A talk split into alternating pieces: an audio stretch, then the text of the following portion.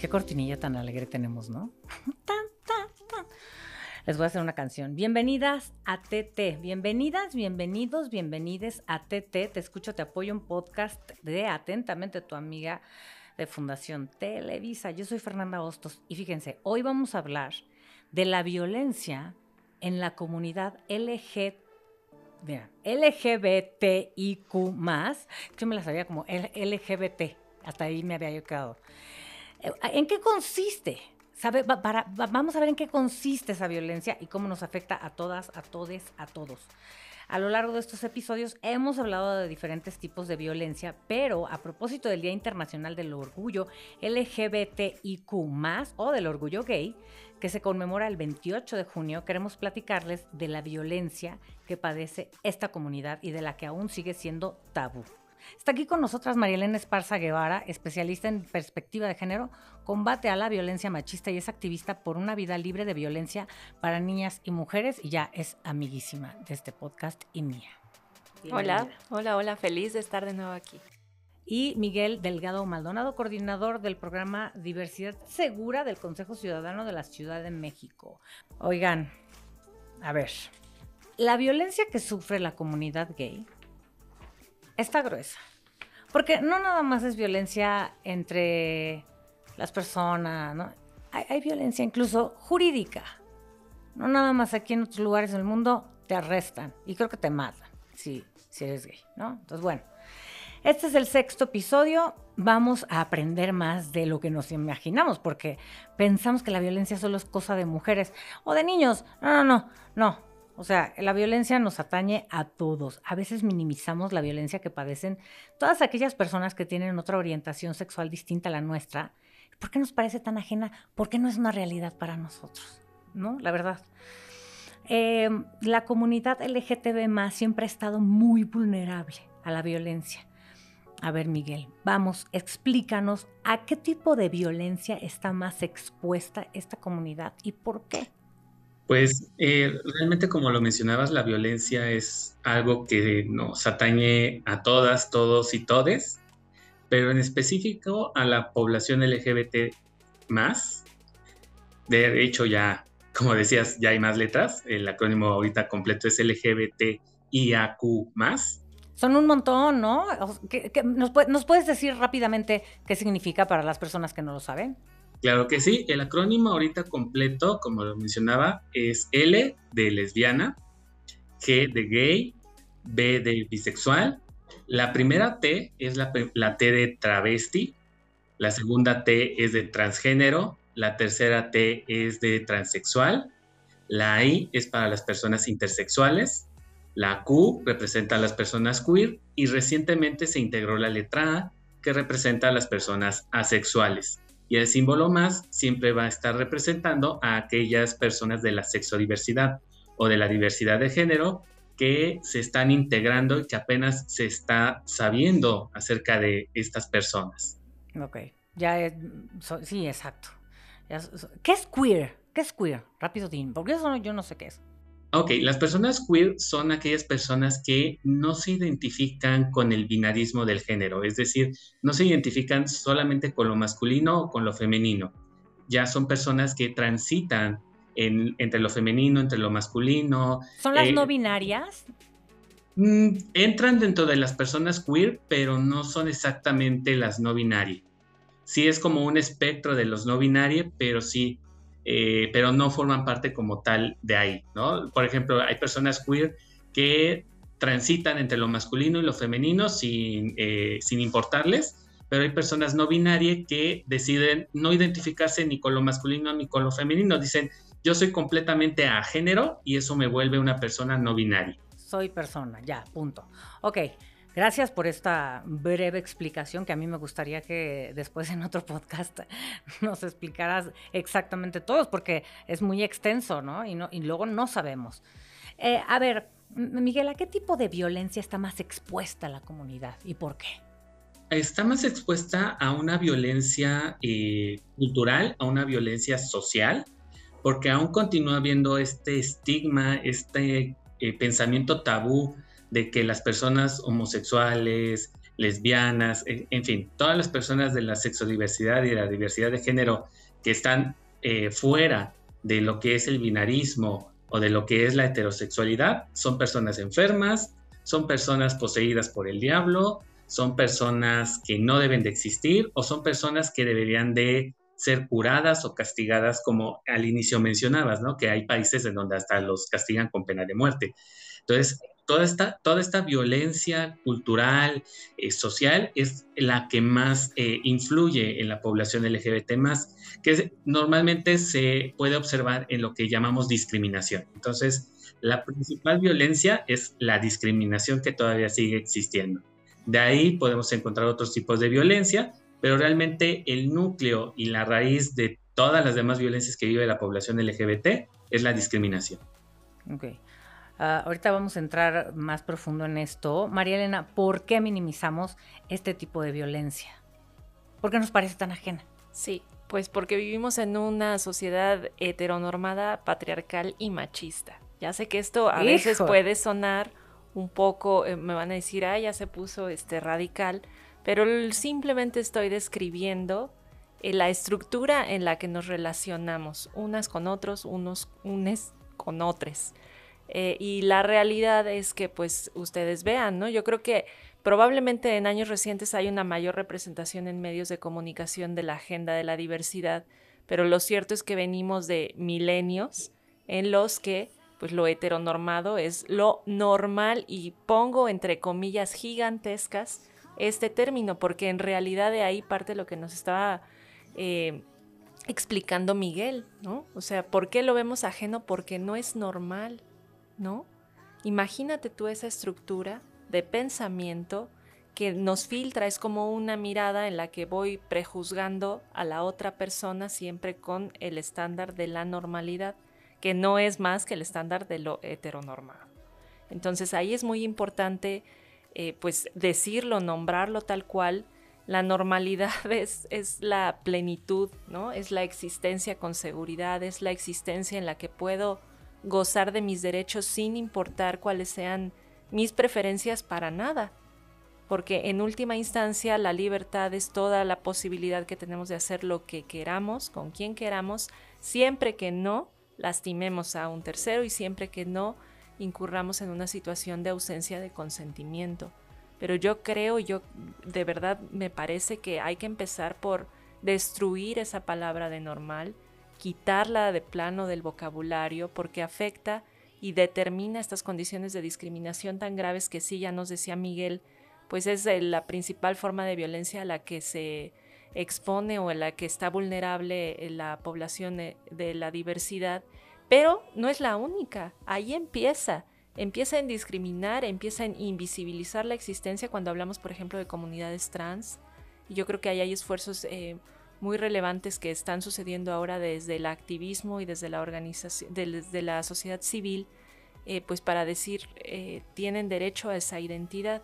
Pero la violencia de género contra la diversidad puede llegar incluso al asesinato. Por supuesto. Déjame darte un Lo hemos visto muchas veces. Lo vemos, lo vemos. Y a veces no es tan eh, relevante en la cobertura mediática como si lo son, por ejemplo, ya yo creo que se ha logrado colocar muy bien desde el feminismo todo el problema de la violencia de género eh, que sufren las niñas y las mujeres.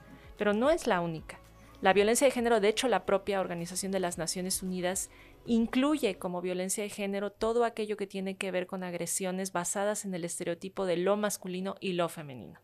Entonces, cuando vamos a esa dualidad y cuando colocamos lo normal es femenino, masculino y todo lo de en medio no, ahí ya estamos incurriendo en un grave problema que puede conducir al tema de la agresión máxima, que es el asesinato. Aguántame ese dato que nos vas a dar, porque vamos a una pausa. Yo nomás quiero decir, yo nunca he entendido, jamás me ha caído, ni, ni de niña, por qué les importa tanto o les molesta tanto a otras personas lo que otras personas hagan en su habitación, en su cama, lo que les guste, nunca me ha caído, o sea, no, no, no lo comprendo, no, no sé por qué.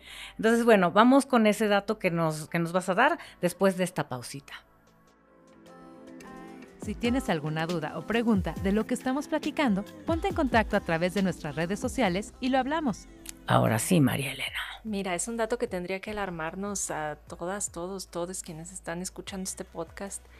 Eh, es un informe que yo recomiendo mucho consultar. Eh, su título es Muertes violentas de personas LGBT más en México y lo publica la Fundación Letra S, que también recomiendo seguir en todas sus redes porque están haciendo mucho activismo a favor de, de la diversidad. Y nos revela que entre 2019 y 2021, este es el informe más reciente que tienen, se registraron 272 asesinatos de personas pertenecientes a la diversidad sexual y hay claros focos rojos. Las entidades con más casos son Veracruz con 62, Chihuahua 37 y Guerrero 18. Yo creo que son datos que tienen que darnos vergüenza y casi siempre asociamos el concepto del orgullo con ¿no? el orgullo gay o el orgullo de la diversidad, pero parece que es algo que sienten ellas, ellos y ellas. No, tendríamos que sentirlo la sociedad entera de cómo nos comportamos respecto a la diversidad. ¿Por qué no estamos hablando de eso? Hay, entre parejas, fíjate, del mismo sexo también hay violencia y de ella se habla incluso muchísimo menos, por lo que es más difícil detectarla. Entonces, ¿qué pueden hacer quienes la están padeciendo para recibir ayuda? Eh, ¿se, comporta eso o se reporta eso exactamente igual, eh, Miguel? Eh, sí, en un esfuerzo, por ejemplo, ah, hablando del Consejo Ciudadano, se, está tratando de dar la misma atención si está una pareja heterosexual a una pareja eh, de la diversidad, se debe dar el mismo tratamiento. Aunque actualmente sí está habiendo un esfuerzo en redes sociales, sobre todo, por ejemplo, en la red social de TikTok. Ahorita, si se busca el hashtag violencia intragénero, es eh, como se está eh, dando a conocer la violencia que existe entre las parejas del mismo género. Entonces, sí ya se está haciendo como que ese movimiento de, visibilizar que también entre parejas del mismo, del mismo género eh, existe esta violencia, que no es nada más eh, la clásica imagen de la violencia entre, entre hombre y mujer, sino que también entre una pareja de dos hombres o de dos mujeres existe la violencia. Entonces, aquí en el Consejo estamos dándole el mismo tratamiento porque finalmente se trata de una violencia entre pareja. No tendría que haber una diferencia entre si es una pareja heterosexual o una pareja de la diversidad. ¿Por qué está tan, o sea, por qué está tan como, no, no la vemos? ¿Por qué es importante visibilizarla? ¿Cómo nos afecta a nosotros como sociedad? A nosotros los heterosexuales, ¿no? Como sociedad, ¿cómo afecta a todas, a todes? Pero por qué nos podría afectar eso? Bueno, en este sentido afecta porque seguimos entonces eh, normalizando la violencia, ¿no? Entonces, si entre parejas del mismo sexo se golpean, se insultan o hasta se llegan a matar unos a otros por amor, ¿no? Por mal dicho el amor, pues entonces también, si ellos pueden, ¿por qué las parejas heterosexuales nos vamos a reprimir? Entonces también nosotros podemos y podemos más, ¿no? Entonces, el nombrar que sí sigue existiendo esa violencia afecta bastante.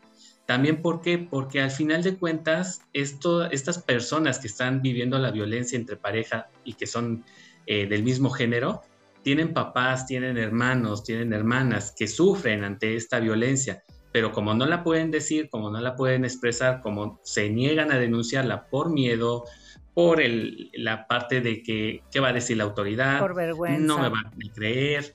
Eh, incluso, por ejemplo, hay como que ese temor de voy a ir al Ministerio Público y me van a revictimizar porque me van a decir, pues usted también es hombre, pues respóndale los golpes, también agárreleselo a golpes. O pues, ¿cómo que, cómo que usted le, pega a su novia, su, su, su mujer? Por eso debe andar con un hombre. Si buscaba que le pegaran, pues que mejor sea un hombre, como una vieja le va a pegar a usted, también usted es vieja, defiéndase, pégale también usted.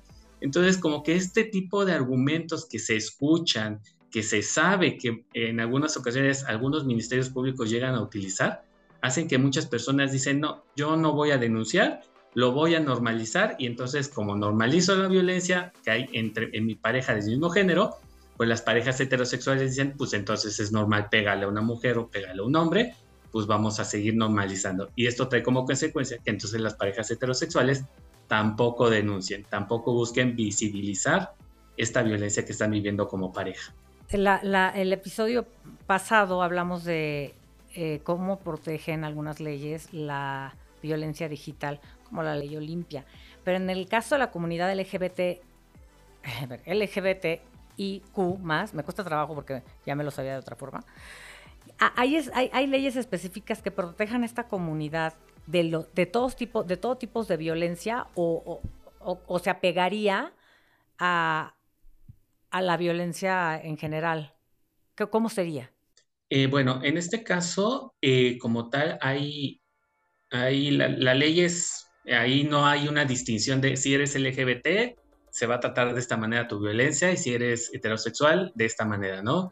Eh, afortunadamente la ley es para todos, que es un principio eh, increíble porque ahí, desde ahí podemos empezar a erradicar la discriminación porque la ley es igual para todos en, muchos casos, que la aplicación a veces no sea tan igual, es otro tema, pero también existe la, ley eh, federal en contra de la discriminación, que también ahí trae muchos puntos sobre cómo tratar a las personas de la sexodiversidad y de la diversidad de género. Eh, algo más preciso, bueno, también eh, afortunadamente las fiscalías, y hablo de la Fiscalía ahorita de la Ciudad de México, por ejemplo, tienen una fiscalía especializada en delitos contra la población LGBTIQA+, y ahí cuando la persona se acerca a denunciar, recibe todo un tratamiento libre de discriminación y siempre respetando su eh, orientación sexual o su identidad de género. Ay, si se aplicarán esas leyes. A ver, eh, María Elena, ¿qué? Ah, fíjate, dentro de, desde nuestra trinchera, ¿qué podemos hacer nosotros, cada uno de nosotros, para evitar esa discriminación y por ende la violencia contra la comunidad gay? Yo creo que siempre pasa por el empoderamiento y por normalizar eh, la diversidad y la libertad, en lugar de normalizar la violencia, ¿no? Creo que tenemos mucho trabajo por hacer, sobre todo desde el núcleo familiar, porque aquí Miguel, que está en representación del Consejo Ciudadano, no me dejará mentir, el principal lugar de discriminación de las personas cuando deciden salir del closet es la propia familia. Entonces, si no trabajamos desde el núcleo más esencial de nuestra interacción social, que es la familia, eh, va a ser muy difícil avanzar en lo otro, aunque haya leyes, porque sí, sí hay eh, la constitución eh, política de la Ciudad de México, sí lo menciona, efectivamente está la ley para prevenir y eliminar la discriminación. Y también, de hecho, hay una ley tal cual para el reconocimiento y la atención de personas LGBTTI, en la Ciudad de México que justo habla del derecho a autodescribirte como, como tú quieras en toda la gama de la diversidad que ya nos, eh, eh, nos dio Miguel la definición ¿no? del, acrónimo, de qué vienen todas esas letras que componen a la diversidad. Pero yo creo que aún si está el más sólido marco jurídico, si se fortalecen las fiscalías para la atención, si hay todo un entramado institucional, de poco sirve si no trabajamos desde la familia. Y eso quiere decir normalizar eso, la posibilidad de que cuando la niña, el niño, le niñe, dice, pues yo no me identifico de esta manera, mamá, o no me identifico de esta manera, papá. Que en lugar de que le digan, ¿qué te pasa? No estés con, ¿no? Con, con tus cosas. ¿Viste que salieron, ¿viste que salieron las primeras actas de nacimiento? Sí. Y el pasaporte, ¿no? ya, ya, ya, es el primer trans, ¿Qué sería? ¿De niños trans? sí. Eh, pues esos son papás que creen, ¿no? Y esto yo pienso que es algo que aplica para todos los temas. También en el episodio anterior hablábamos de violencia digital y cuando tú llegas y le dices a tu mamá o a tu papá, si tu mamá o tu papá te dicen, te creo, no fue tu culpa, no tengas miedo, wow, otro universo es posible, otro mundo, otro mundo existe. Lo mismo con la diversidad, si tú no tienes miedo de salir del closet porque sabes que tienes derecho pleno a ser aceptado o aceptada en esa decisión que has hecho, porque finalmente es una elección, es una posibilidad que se debe garantizar. Yo creo que eso es lo que, pues, es el trabajo, es el desafío más importante, ¿no? Y, de cara al, Día del Orgullo, pues sí tenemos que trabajar en eso, en, abrir eh, la posibilidad de ser quienes queremos ser. Qué, diferente es cuando te escucho decir estas cosas y empiezo a ponerme en los zapatos de una persona que tiene que salir del closet y que tiene que enfrentar una sociedad que no está lista, que no está preparada, que está eh, demasiado prejuiciosa, ¿no? O prejuiciada como para recibir pues que alguien tenga otra preferencia sexual diferente a la de ellos, ¿no? y eh, hay, hay, sociedades, yo creo que también hablemos de entornos em, pues más periféricos, hablemos de entornos, por ejemplo, rurales. No, bueno, donde los usos, las costumbres de pronto pues pueden castigar aún mucho más, ¿no? Yo creo que entornos urbanos todavía hay más posibilidad ya de, pues no solo de libertad, sino de seguridad, de justicia, de esas garantías. Pero si tú me preguntas cómo vivirá tal vez la niña que no se identifica con el estereotipo de lo femenino, pero vive en Veracruz, en la montaña, ¿no? En una comunidad en donde los roles de género pues son, son así y punto. O sea, no está debate ni les ha llegado la teoría feminista y de género y Judith Butler, no, no están en eso, ¿no?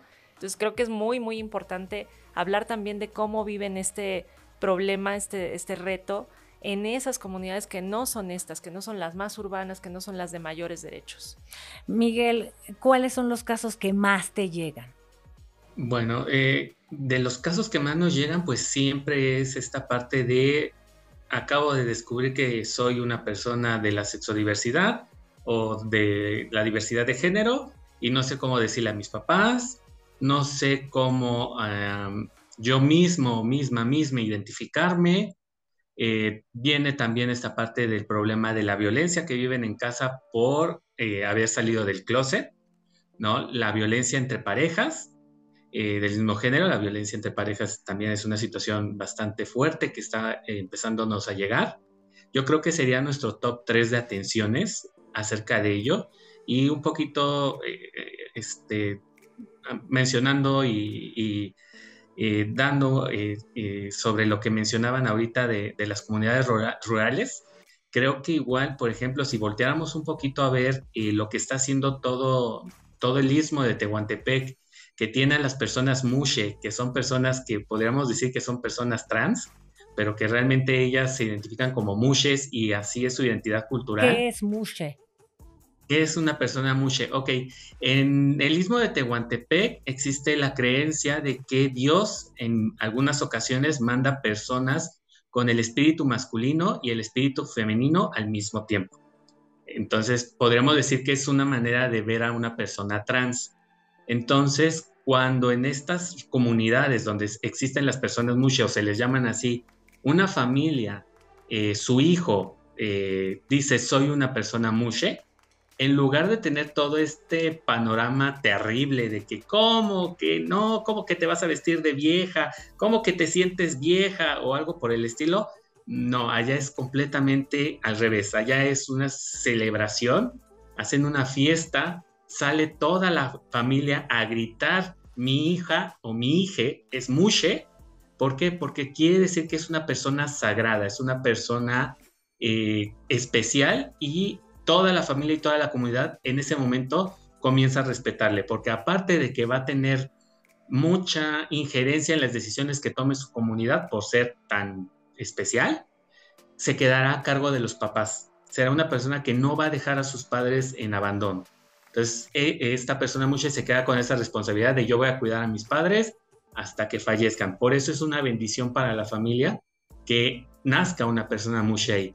Entonces es una tradición, es una identidad cultural que se une a la parte de la sexodiversidad y a la diversidad de género por este, esta situación, porque finalmente es una persona transgénero, o mm, podemos catalogarla así en, dentro de nuestras eh, siglas de LGBT, es una persona transgénero, pero allá no tienen esa concepción, sino que la identifican solamente como eso, como una persona mush. Oye, está precioso el principio, pero después no está tan bonito porque se tiene que quedar cuidando a los papás, o sea que no puede casarse, no puede hacer su vida, o sea, ¿cómo?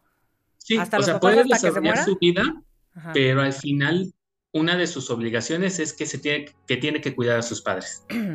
¿Pero puede ser desde diferente casa o, tiene que ser en la misma casa? No, ahí, ahí en muchas ocasiones sí tiene que quedar algún bueno, podemos decirle que uno de los beneficios que tienen las personas mushe en muchas ocasiones es que hay ocasiones en donde como se queda a cargo de los papás, se queda con todos los bienes de los papás, porque ella se está haciendo responsable de ellos.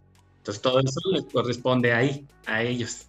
Eso, pero ¿cómo los tratas de principio? Porque no sabes eh, su, su, preferencia, su género, con que se identifican, pero sabes que es diferente, cómo los tratas, cómo les tratas, qué haces. Mm, claro, bueno, cuando nosotros hemos tenido llamadas o mensajes a través de nuestra línea chat de diversidad segura, nuestra línea y chat nacional diversidad segura, que aprovecho para mencionar el número, es el 800 000 5428. Ahí la gente se puede comunicar con nosotros, las personas de la sexodiversidad y de la diversidad de género. Eh, una de las. Ahí pueden denunciar, ahí pueden denunciar violencia también. Ahí pueden denunciar violencia, pueden recibir asesoría sobre su identidad, sobre su orientación sexual. Entonces, cuando se comunican con nosotros a través de este canal, una de las principales acciones que eh, em, implementa el asesor o la asesora que le va a atender a, esta persona, sin, le dice, eh, ¿me puede decir con quién tengo el gusto? Y le dice, por ejemplo, con Mari. sí, es que... no sé si es Mari de mujer, Mari de hombre. Yo siempre les digo a, a, ellos, a ellas, pregúntale con qué pronombre prefiere que te, que te refieras a, a su persona. Y una vez que ya te dice, ah, con pronombres eh, femeninos, pronombres masculinos, o sabes que sin ningún pronombre, con pronombres neutros, ya ahí ya, ya tienes la puerta abierta a que estás respetando su identidad de género, porque le estás diciendo, tú dime cómo me refiero a tu persona, ¿no? Y ya de ahí eh, es más fácil. Ok. Oye, María Elena, si tengo a un amigo, un conocido que está sufriendo violencia, ya sea en su relación de pareja o por alguien más, no por metiche, ¿verdad? Pero ¿qué puedo hacer? ¿Cómo puedo ayudar? Primero, no juzgar. Yo diría que ese es siempre el primer paso, no juzgar y tampoco minimizar. Porque a poco no les ha pasado que a veces nos cuentan, no, no estoy sufriendo esto, o mi pareja me está, pues me, está molestando. O Sobre todo cuando es violencia emocional. Psicológica, claro, ¿no? Eh, mi pareja se burla de mí, o mi pareja me humilla, o mi pareja todo el tiempo quiere saber en dónde estoy, no controla mis movimientos, o me pide el password del, celular, que son señales claras de, justo, ya lo dijiste tú, de la violencia psicológica. Y a veces, del otro lado podemos decir, ay, pues no es para tanto, o no, pues seguro es una fase, no pasa nada, ¿no? Pero pues, no, no minimizar, yo, yo diría que esa es la clave. Si te lo está contando, es por algo. Si te está diciendo que le duele, es porque le duele. Entonces, siempre creer en la persona como víctima y siempre indagar, preguntarle un poquito más en lugar de decirle, ah, no estés triste, ¿no? También luego decimos, ay, no estés triste, ya se te pasará. Aliviánate. Si no es un botón, ¿verdad? De prender y apagar la emoción. Ponte a hacer cosas. Sí, distráete. Al contrario, yo, yo sugiero, aconsejo siempre, indaga más, pregúntale, ¿cuándo pasa eso? ¿Ha sucedido más veces? es recurrente, eh, desde cuándo pasó, le has dicho cómo te sientes, por ejemplo, ¿no? Que eso es algo clave. A veces nos da pena expresar estas emociones y es parte de este mismo sistema, ¿no? En el que se invisibilizan o se invalidan las emociones asociadas a la violencia de género. De hecho, por ejemplo, Marcela Lagarde señala mucho eso. La violencia de género no solo es la agresión en sí misma, sino es todo el juicio social que acompaña cuando la víctima dice estoy siendo agredida. Entonces viene el, intenso, la loca, el exagerado, porque insisto, es, no solo es algo que padecen niñas y mujeres, es algo, y hoy lo estamos viendo, que padecen muchísimo eh, los hombres, por ejemplo, de la diversidad, de la sexodiversidad. Entonces, creer en la persona, no juzgarla, no minimizarlo y siempre acercarle espacios de apoyo, asumir que pues la amistad es muy buena, hay que abrazar, hay que acompañar, pero no somos profesionales de la salud.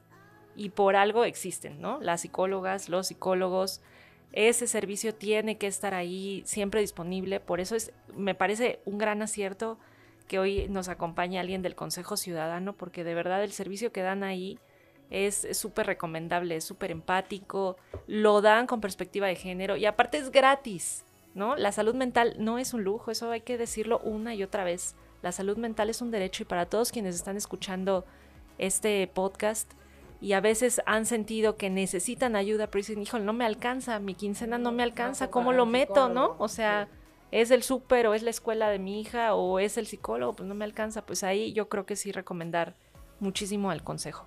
Miguel, ¿es violencia pasiva cuando, y lo he escuchado muchísimo, cuando alguien dice, no, yo respeto muchísimo eh, a la comunidad gay, lo, lo respeto mucho, siempre y cuando no adopten?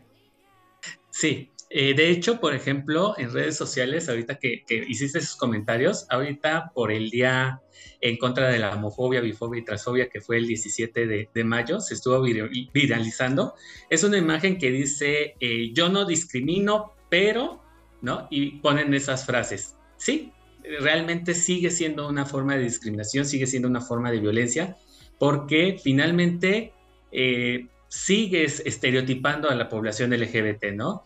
Mientras no se metan conmigo, mientras no traten de ligarme. Como si estuvieran tan guapos, ¿no? O sea. Exacto, ni todas las mujeres lesbianas andan viendo a todas las mujeres, ni todos los hombres gays están viendo a todos los hombres que desnudos o desnudas o que se los llevar a la cama. Entonces, no.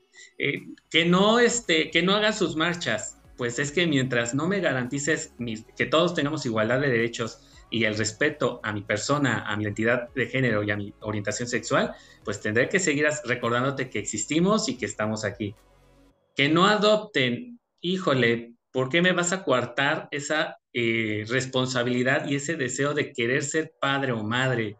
Eh, o tener una familia lesboparental o una familia homoparental, si tenemos un número significativo de personas heterosexuales que pues dejan a los niños en abandono total y que a lo mejor una familia lesboparental o una familia homoparental les puede dar esa familia, ese calor de hogar, ese amor de padres que pues se les está negando por esta idea de que los van a convertir, los van a violar o algo por el estilo, ¿no? Entonces, sí, sigue siendo una forma de violencia ese tipo de comentarios, aunque digan, yo no los discrimino, yo, yo los acepto, yo los tolero, ¿no?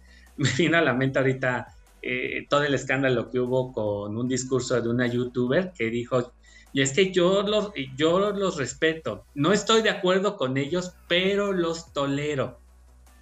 Mm, entonces no, no, estás, no estás en el mismo canal de, de comunicación que realmente deberías de estar, ¿no? De que es el respeto. Y dicen eso, y dicen eso cuando no entienden, más bien. No, no, es que yo lo, no, no estoy de acuerdo, no, no estás entendiendo.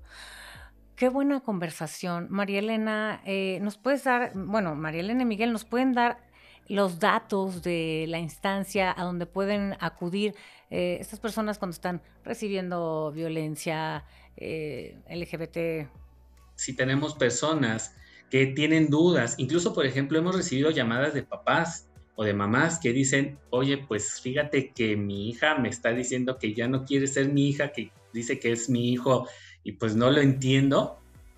Adelante, como les mencionaba, la línea nacional y chat nacional de diversidad segura 800 000 5428 está disponible 24 horas todos los días del año para que podamos apoyarle en esos casos a los papás que no saben cómo, cómo manejar esta información, a aquellas personas que acaban de identificarse con una orientación sexual o con un género distinto al que la sociedad les ha establecido, gente que está viviendo violencia, discriminación, este, gente que necesita información sobre cómo hacer todo su proceso de, de cambio de cambio de acta de nacimiento, por ejemplo, acceder a tratamientos eh, para la parte de hacer la transición, ¿no? Para personas transgénero o transexuales que nos dicen, oye, ¿en dónde me pueden apoyar con mi tratamiento hormonal, con revisiones médicas, porque pues soy una mujer trans y pues no puedo ir a cualquier ginecólogo, porque ya fui con un ginecólogo y me dijo que él no trata